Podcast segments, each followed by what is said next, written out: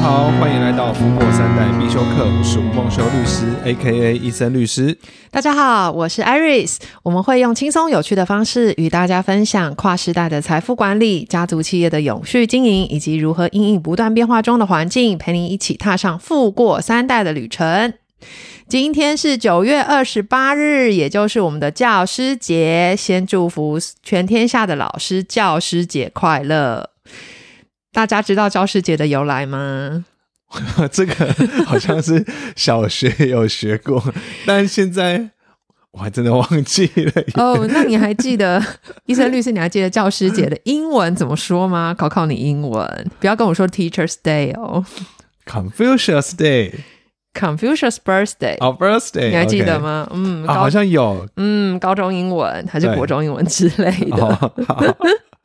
其实这个起源是在一九三零年代啦，然后那时候中国的教师就是收入很微薄嘛，嗯然后学校其实还常欠老师们薪水。是，然后其实当时的你也知道，就是战争的时期，就是政局动荡不安。对，所以其实老师们经常要面对校长的更替，或者是其实在社会上受到很大的排挤，所以其实地位上是没有很高的。哦，嗯，然后后来他们就是为了要改善教师的待遇嘛，所以一群老师他们就决定在六月六号发起一个社会运动。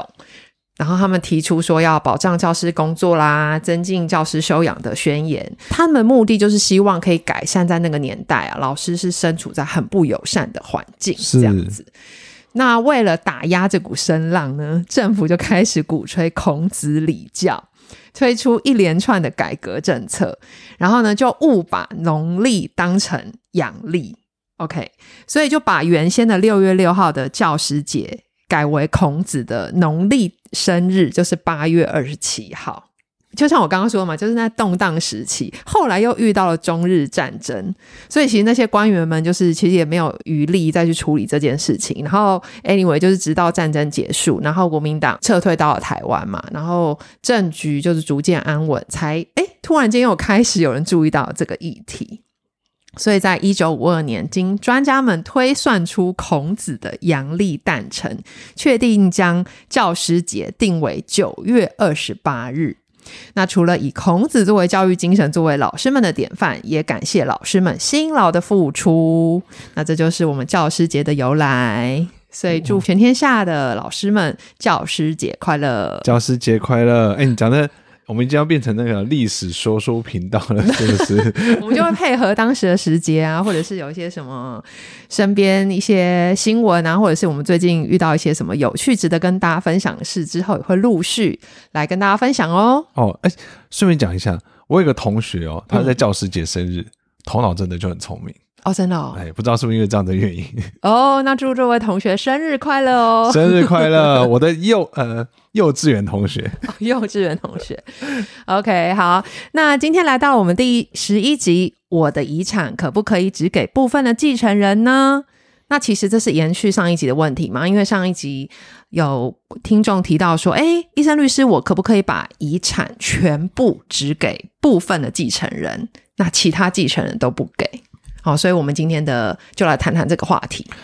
这个是一个在实务上很常碰到的一个问题。嗯，好，那通常会发生这样的事情，可能就是因为可能某个小孩子不是这么的乖啦，嗯好，或者是说可能都没有在身边啊，对于父母不闻不问啊，或者是说可能有什么一些不良嗜好，嗯，什么吸毒、赌博这些，嗯好，所以父母可能就不想要给这样子的一个小孩子，嗯来给他继承他的财产。这个被继承人呢，原则上他是可以自由处分他的财产的嘛，嗯，原对，则上就是他应该是要给谁就可以给谁。是，但是因为法律对于继承人有一个叫做特留份的保护，嗯特留份顾名思义就是特别保留一定要给继承人继承的部分。嗯嗯那这个遗嘱人就可以在不违反特留份的规定的范围之内，去用他的遗嘱来自由的处分遗产。嗯所以呢，如果好，我们假设说他今天没有做任何的遗嘱，嗯，那他的继承人就是均分。对，好，譬如说，假设以一个一个老婆，嗯假设有三个小孩，嗯那就是他们四个人去均分。嗯。但假设那个老幺很不乖，嗯我不想要给他。对，但是这时候呢，因为他有一个特留份，是特，留份就是刚刚我们一个人是四分之一嘛，对四分之一的一半就是八分之一，嗯所以我一定要至少留八分之一的财产给他。嗯嗯那这就要透过写遗嘱的方式，嗯，好才能去这样子的去分配。好，嗯所以为什么要写遗嘱，就是这个道理，因为可以一定的程度上面按照我的想法去分配我的财产。哦，那这样子了解。那如果说今天这份遗嘱内容侵害到特留份，因为刚刚说老幺的特留份是八分之一嘛，那如果说我今天这份遗嘱说我给老幺十六分之一或甚至零，嗯那这份遗嘱还有效吗？这个遗嘱还是有效的，嗯，那只是这个特留费被侵害的这个老幺啊，嗯他可以行使一个叫做扣减权，他就可以跟其他的继承人主张说，你们要给我那个特留份。哦。对就是说，这个遗嘱还是有效，但是老幺可以去跟其他，就是妈妈还有三个三位兄另长，外另外两个兄弟姐妹，嗯，对，嗯，去主张把我该有的这个八分之一来要回来返回，要回来。对对对，好。哦，艾瑞斯，我问你哦嗯，假设哦，假设你今天是这个继承人好了，你说我是老幺吗？对，，你是老 幺，好，我是塑形不良的老 幺。OK，对，那你的特留份被侵害了哦，嗯，那你这时候你会怎么 做？我当然会告他啊。 我们， 我我又忘了，就是被问任何问题要先想三秒，哦，好，可以，你想一想这，次又又又太快回答了。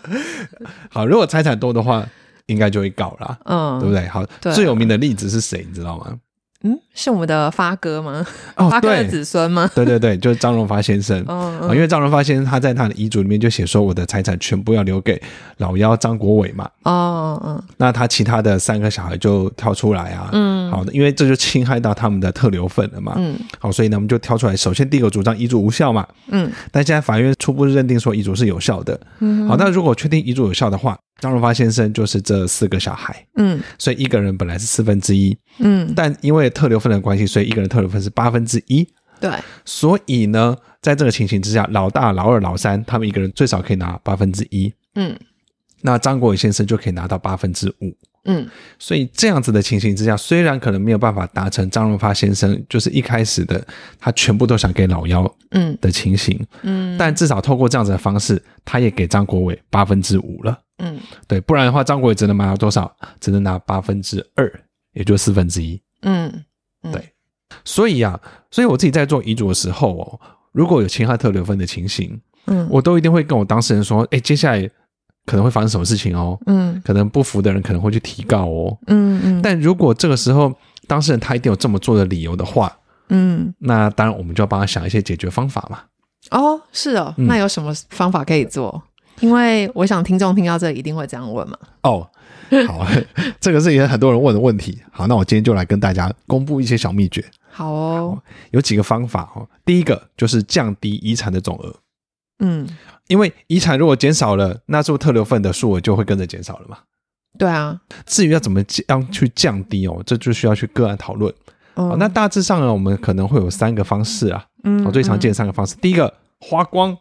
嗯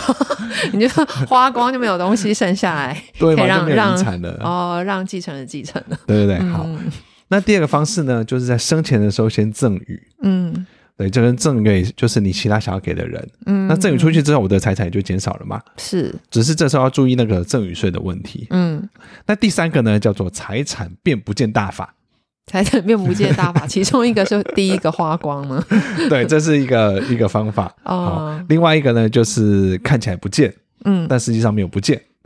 哦，对好不过这种神东西秘哦。这东西不适合在节目上讲。哦，OK OK，就稍微提一下这 样。对对对有这这个个不见大法。 对对，财产变不见大法很棒哦。对，嗯那第二个就是剥夺这个继承人的继承权。嗯假设啦，今天有一个，比如说那个老幺好了，他对于爸爸呢，好，他有可能有一些重大的虐待，或者是侮辱他，嗯，那这时候爸爸就可以剥夺这个继承人的继承权。哦，之前我看过一个判决，就是这个爸爸生病，生重病，好，这个儿子呢东不来探视，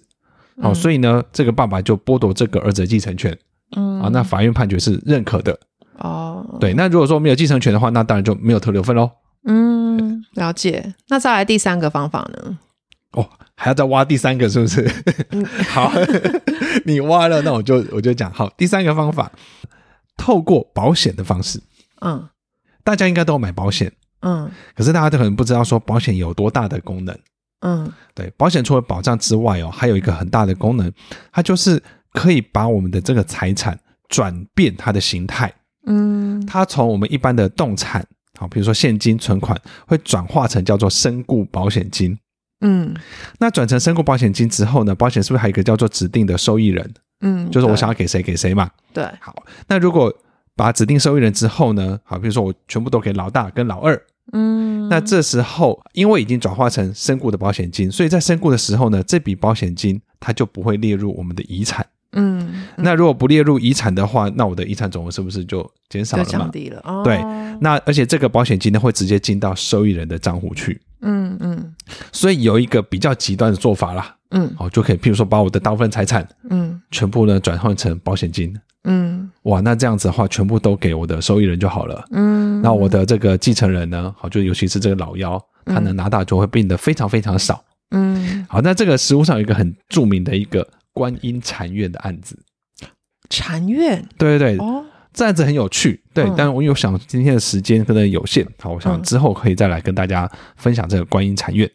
那除了前面三种，因为我们第一个就是讲说降低遗产总额嘛，嗯，那再来第二个是剥夺继承权，对嗯那再来第三个是透过保险的方式，就大是的概是这几个方式嘛。还有一个方式啦，嗯就是透过信托的方式。信托它是一个比较大家可能不是那么熟悉的机制，对，好，这个的话也想留待以后我们再来跟大家分享。好，哇，突然发现就是今天讲下来又挖了好多个坑，嗯，那就是留待之后我们一一的来跟各位听众分享。没错，那今天的分享，希望能够让大家透过适当的方式，依照自己的想法传承资产，家族成员都能享有富足生活。让我们一起财富永续，富过三代。最后，请大家订阅我的节目 Apple Podcast，请留五颗星，也可以留言给我，给予宝贵建议，或者你们希望听到什么样的主题，也都可以留言告诉我哦。也欢迎去我的脸书、IG 医生律师家族办公室，跟我有更多的互动哦。那今天就到这边，拜拜，拜拜，祝大家教师节快乐！教师节快乐！